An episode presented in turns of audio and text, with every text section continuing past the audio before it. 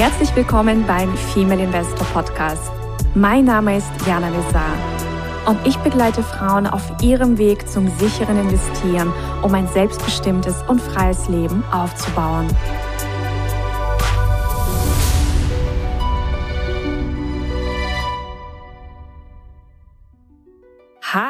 Investorinnen, ich begrüße euch ganz, ganz herzlich aus Mallorca mit einer wunderbaren Folge und mit einer wunderbaren Frau. Und zwar habe ich heute Saskia bei mir. Saskia ist gerade in Lissabon oder lebt in Lissabon und ich freue mich sehr, dass wir gleich miteinander sprechen. Saskia ist Finanzmentorin. Sie hat ebenfalls einen Podcast, da könnt ihr gerne reinhören. Das werden wir in den Show Notes verlinken. Sie ist ja Finanzmentorin und Honorarberaterin und ich freue mich sehr, dass du heute da bist und ja, wir uns austauschen. Hallo, liebe Jana, danke schön für die Einladung in deinen Podcast. Ich freue mich, dass ich dabei sein darf. Ja, Saskia, erzähl uns doch erstmal, wie bist du zu diesem Thema gekommen? Also Vermögensaufbau, du unterstützt ja viele Frauen bei der Finanzplanung, bei, beim Vermögensaufbau. Wie ist deine Reise gestartet? Hast du vieles schon von zu Hause mitbekommen oder hast du die Dinge erarbeitet, also dieses ganze Finanz-Know-how erarbeitet? Also nimm uns erstmal mit auf eine kleine Kennenlernreise. Sehr gern. Also ich glaube, das Thema Sparen, das habe ich mit in die Wiege gelegt bekommen. also doch von meinem Elternhaus wurde ich sehr geprägt in diese Richtung, dass äh, meine Eltern mir ein angemessenes Taschengeld äh, damals äh, im Teenage-Alter gezahlt haben, aber auch schon früh eben dafür gesorgt haben oder ja vermittelt haben an mich und meinen Bruder, wenn man sich den ein oder anderen Luxus gönnen möchte, dann darf man auch schon äh, ja arbeiten gehen dafür. Und so habe ich dann eben auch früh angefangen, die ersten äh, ja Studenten, Schülerjobs zu machen, von Babysitten über Zeitungsaustragen, um mir da so ein bisschen ja extra Money eben dazu zu verdienen. Und ja, dann bin ich ähm, in der Bank eben, hat meine Karriere begonnen. Also ich habe dann 2010 ein duales BWL-Studium mit Schwerpunkt Finanzen in der Bank absolviert. Und da hatte ich dann natürlich ja jeden Tag äh, den Bezug zum Thema Geld und Finanzen, habe da ja in die ganzen Prozesse der Bank reinschnuppern dürfen und für mich sehr, sehr schnell festgestellt, dass ich eher der Wertpapiermensch als der Kreditmensch bin. Und so mhm bin ich dann eben auch in die ja, Kundenberatung ähm, gegangen, habe dort eben meine ähm, Kunden und Kundinnen zu den verschiedensten ja, Anliegen, die man eben so im Bankbereich der Bankdienstleistung kennt, aber vorzugsweise vor allen Dingen eben zum Thema Geldanlage und Investments beraten und habe dann eben 2000 19. Da war ich äh, schon nicht mehr in der Bank tätig. Da gab es dann noch viele andere Stops so äh, auf meiner beruflichen Reise. Aber ich habe eben aus dem ja aus der Motivation heraus ähm, mit anderen jungen Menschen Finanz-Know-how zu teilen, den Sparhelden Finanzkanal auf Instagram gestartet, weil mir doch immer wieder in meinem Umfeld aufgefallen ist, dass viele ja nicht mit ihrem Geld unbedingt so umgehen, dass es ja sich ähm, smart vermehrt in der Zukunft und man auch einfach immer auf Rücklagen zurückgreifen kann um sich größere Urlaube, auch längere Reisen. Ich war lange Zeit auch Backpacken für mehrere Monate. Ich habe ein Auslandsjahr in Australien gemacht und da hat mir natürlich immer geholfen, dass ich früh angefangen habe zu sparen, aber eben auch zu investieren. Und das war eben der Anreiz, da auch andere junge Menschen zu inspirieren, sich intensiver mit ihren Finanzen zu beschäftigen, auch nicht nur das Geld zu sparen, sondern wirklich auch zu lernen, wie denn die Börse funktioniert, wie man sein Geld smart investieren kann, dass sich eben das Vermögen dann auch vermehrt und man sich so ja sein Wunsch-Lifestyle und seine Wunschzukunft, wie ich es immer so schön sage, eben aufbauen kann, wenn man das Tool Finanzen eben richtig einsetzt. Ja, sehr schön. Ich habe ja auch ein halbes Jahr in Australien gelebt, in Sydney. also spannend. Wann warst du in Australien? In welchem Jahr? Ich war in Australien 2016 auf 17 und ich habe auch in Sydney äh, gelebt und mein Herz auch dort verloren. Also ich bin nur in Lissabon gelandet. da ist jetzt mein zweites Herz, habe ich hier in Lissabon jetzt verwurzelt.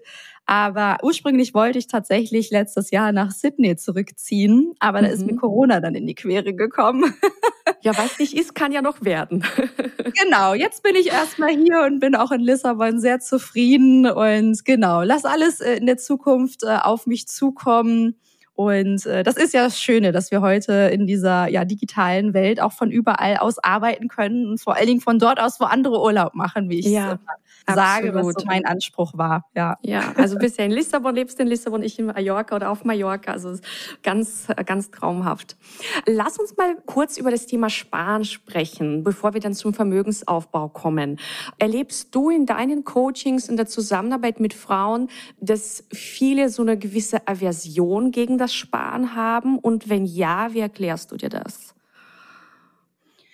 Also bei meinen Kunden ähm, ist es jetzt gar nicht unbedingt so, dass es eine Aversion gibt. Also die, die sparen schon. Die haben eher die Herausforderung, dass äh, sich das Geld auf ihrem Girokonto und auf ihrem Sparbuch und auf dem Tagesgeldkonto ansammelt und dort dann aber eben durch die sehr, sehr hohe Inflation, die wir mittlerweile haben, ja eben aufgefressen wird. Und das ist so der Punkt, der meine Kunden insbesondere stört. Da so natürlich Sparen überhaupt keinen Spaß macht und dann natürlich auch der Gedanke kommt, ja, also wenn mir Sparen überhaupt nichts bringt, dann äh, kann ich es auch gleich lassen und das Geld ja dann eben lieber verjubeln.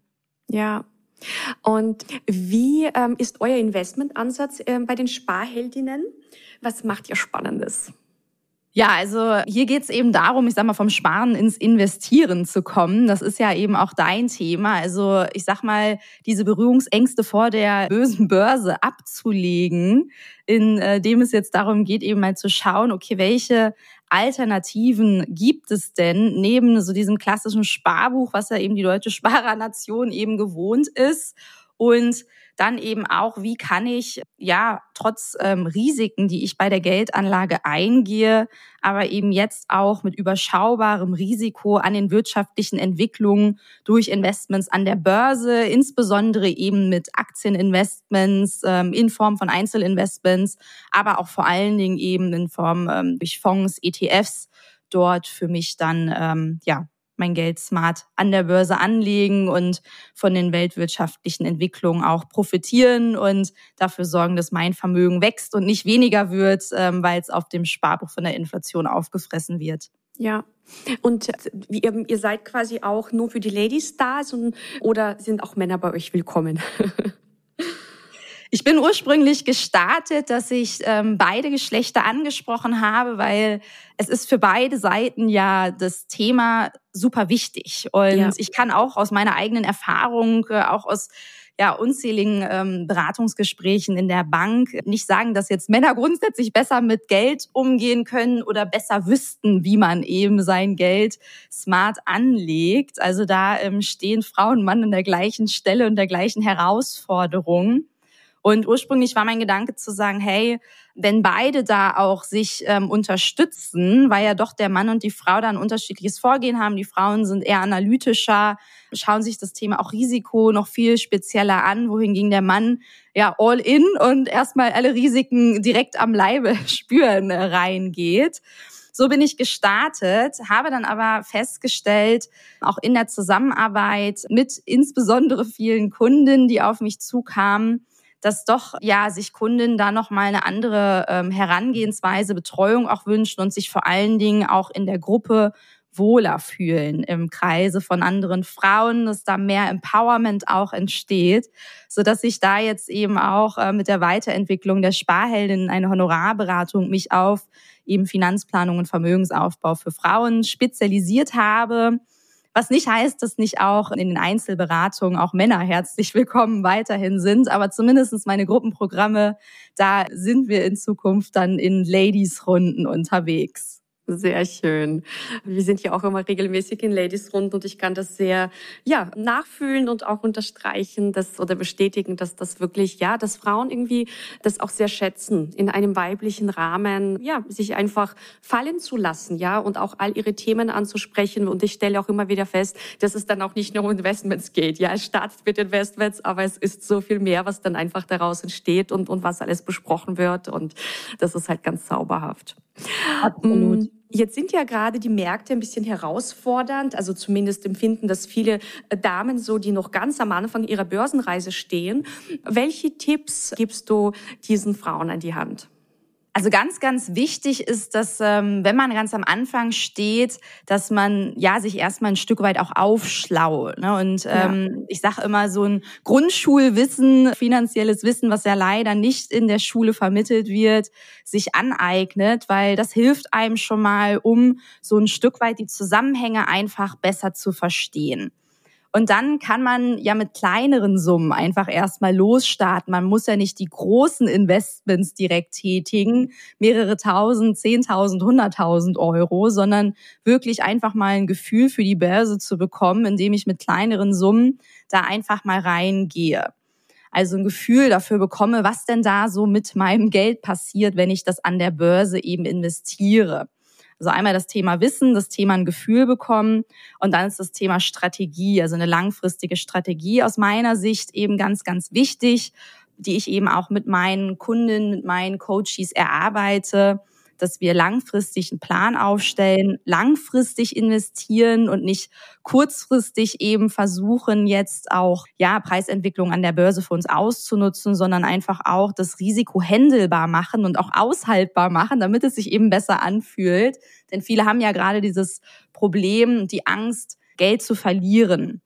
Und wenn ich langfristig eben ausgerichtet bin, langfristig investiere, senke ich mein Risiko eben dadurch schon drastisch. Und gerade wenn wir dann jetzt in so unruhigen Börsenzeiten uns bewegen, wie das jetzt aktuell seit einigen Wochen oder auch seit Jahresanfang ja jetzt schon der Fall ist, dann darf ich mich immer zurück an meinen Plan, an meine langfristige Strategie erinnern, wenn ich merke, ah, jetzt wird das emotional aber gerade ungemütlich und kann dadurch mich dann ganz entspannt wieder zurücklehnen, wenn ich davon ausgehe, eben, hey, meine langfristige Strategie, das passt alles, hat auch weiterhin Gültigkeit. Denn dann muss ich auch nicht auf ja aktuelle Börsennews oder irgendwelche wirtschaftlichen, politischen Überwerfungen an der Börse achten, weil ich meine langfristige Strategie idealerweise so aufgestellt habe, dass sie eben frei davon ist. Denn das ist mir immer mit meinen Kunden wichtig, dass ja Geldanlage nicht mit Stress verbunden wird. Und wenn man jetzt das Gefühl hat,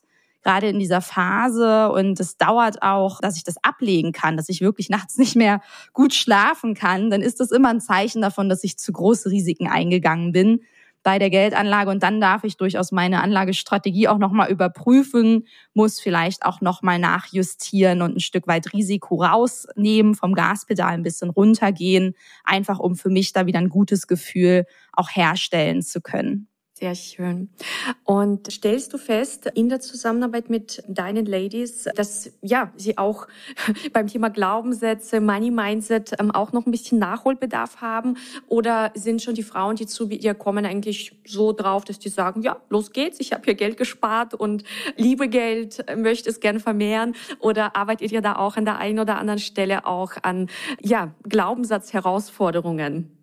Absolut. Also das Thema Glaubenssatz, Mindset, das schwingt ja immer mit, gerade mhm. auch weil wir einfach durch die Gesellschaft so viele negative Glaubenssätze über Geld ja mitbekommen haben, so dass aus meiner Sicht ja das immer dazugehören sollte, selbst wenn man jetzt nicht unbedingt ein sehr schlechtes ja ähm, Mindset in Bezug auf Geld hat, erlebe ich doch, dass viele noch gar keine bewusste Beziehung zu ihrem Geld, zu ihren Finanzen aufgebaut haben. Also häufig ist es eben so, bei denjenigen, wo jetzt Geld nie knapp war, sondern schon vorhanden war, ist es trotzdem so, dass den Finanzen nicht sonderlich viel Beachtung geschenkt wurde. Also es lief halt einfach immer so irgendwie nebenbei mit wie das Stiefkind.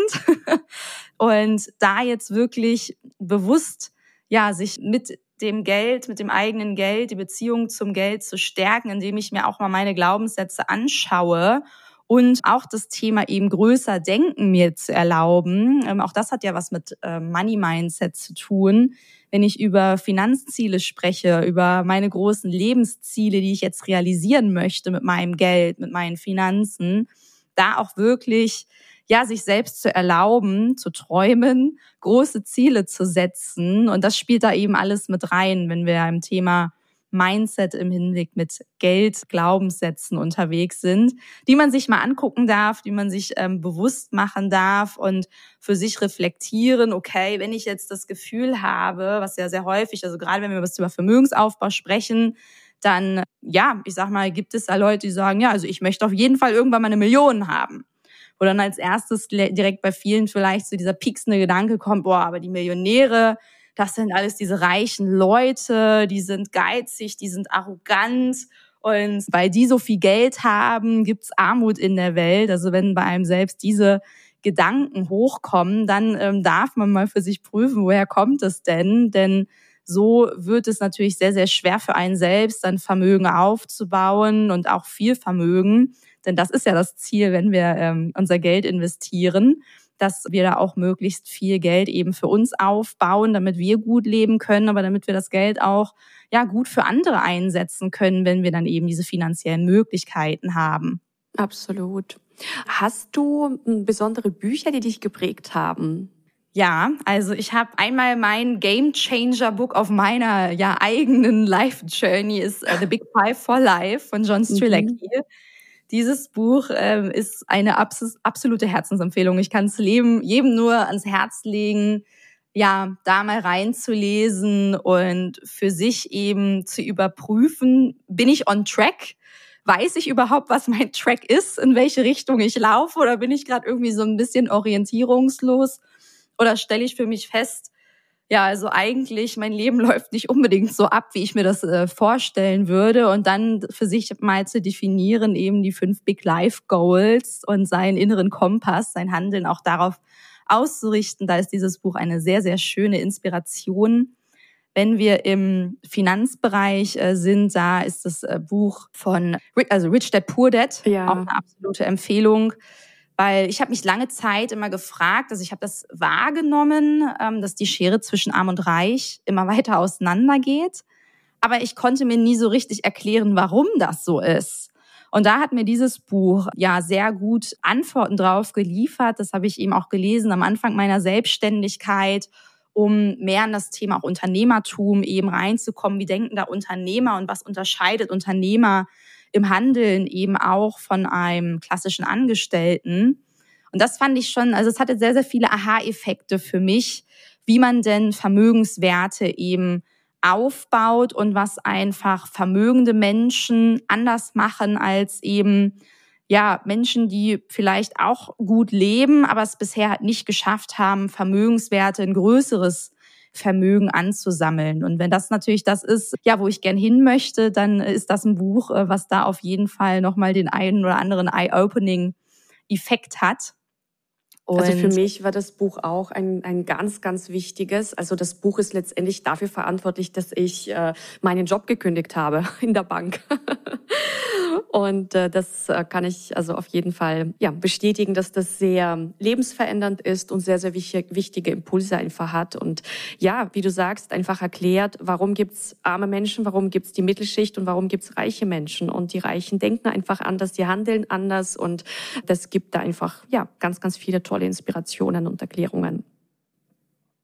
Absolut. Was sind deine Tipps für Frauen, die ähm, noch ganz am Anfang ihrer Investorinnenkarriere stehen?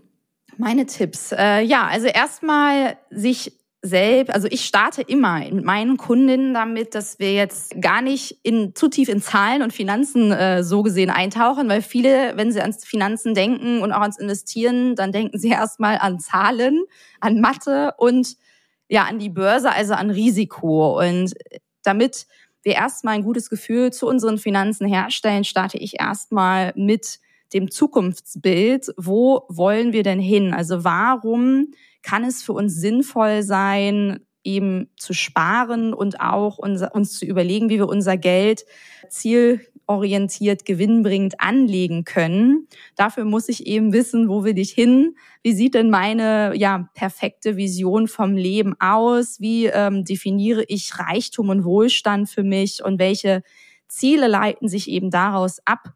damit ich eben dann auch zukünftige Finanzentscheidungen an meinen Werten und an meinen Zielen ausrichten kann und einfach dadurch bessere Finanzentscheidungen auch für mich treffe. Das ist so der erste wichtige Punkt auf dieser Journey. Ja, dann hatte ich ja schon auch gesagt, das Thema eben sich finanzielles Know-how anzueignen. Es ist ja in allen Lebensbereichen so, wenn wir ja, uns mit einem Thema noch nie beschäftigt haben, etwas Neues lernen wollen, dann dürfen wir eben ja auch mal Bücher darüber lesen, uns YouTube-Videos anschauen, vielleicht Podcast hören, aber so einen Grundsatz an Wissen uns einfach aneignen, damit wir das besser verstehen. Und in dem Moment, wo wir das Ganze einfach ein Stück weit besser verstehen, fühlen wir uns auch einfach gleich viel besser. Denn viele fühlen sich unwohl, ja, mit dem Thema Finanzen, einfach weil da viel Verständnis fehlt.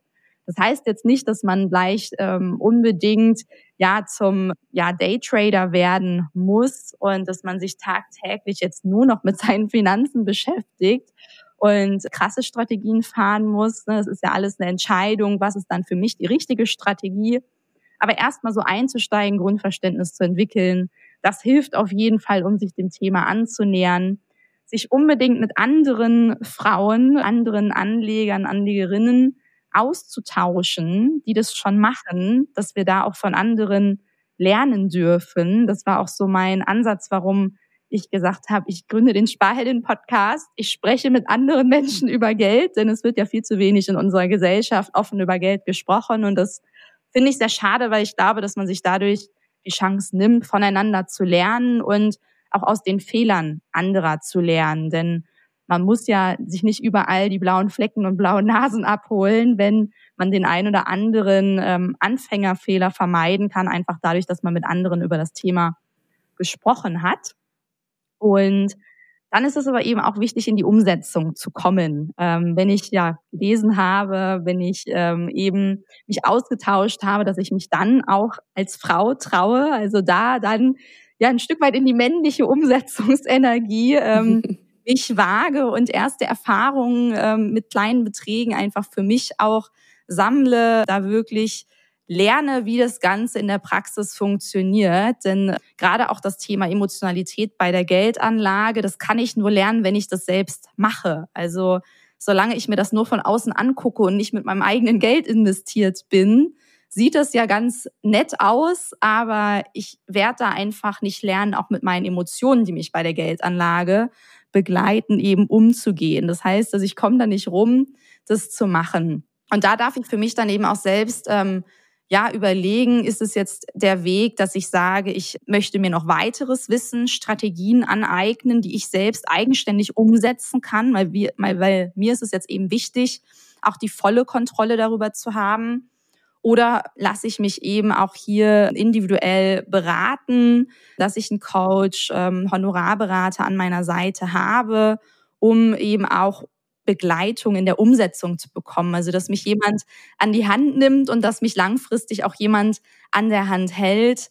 Wichtig ist aber, dass ich grundsätzlich verstanden habe, wie ist meine Strategie aufgestellt und warum ist das so. Also darauf lege ich immer Wert in der Zusammenarbeit mit meinen ähm, Kunden, dass es eben nicht heißt, ja, ich mache einfach das, was du sagst. Wo soll ich unterschreiben? Das habe ich früher in der Bank nämlich ganz häufig bei den älteren Generationen erlebt. Und auch da fand ich die finanzielle Aufklärung schon sehr, sehr wichtig.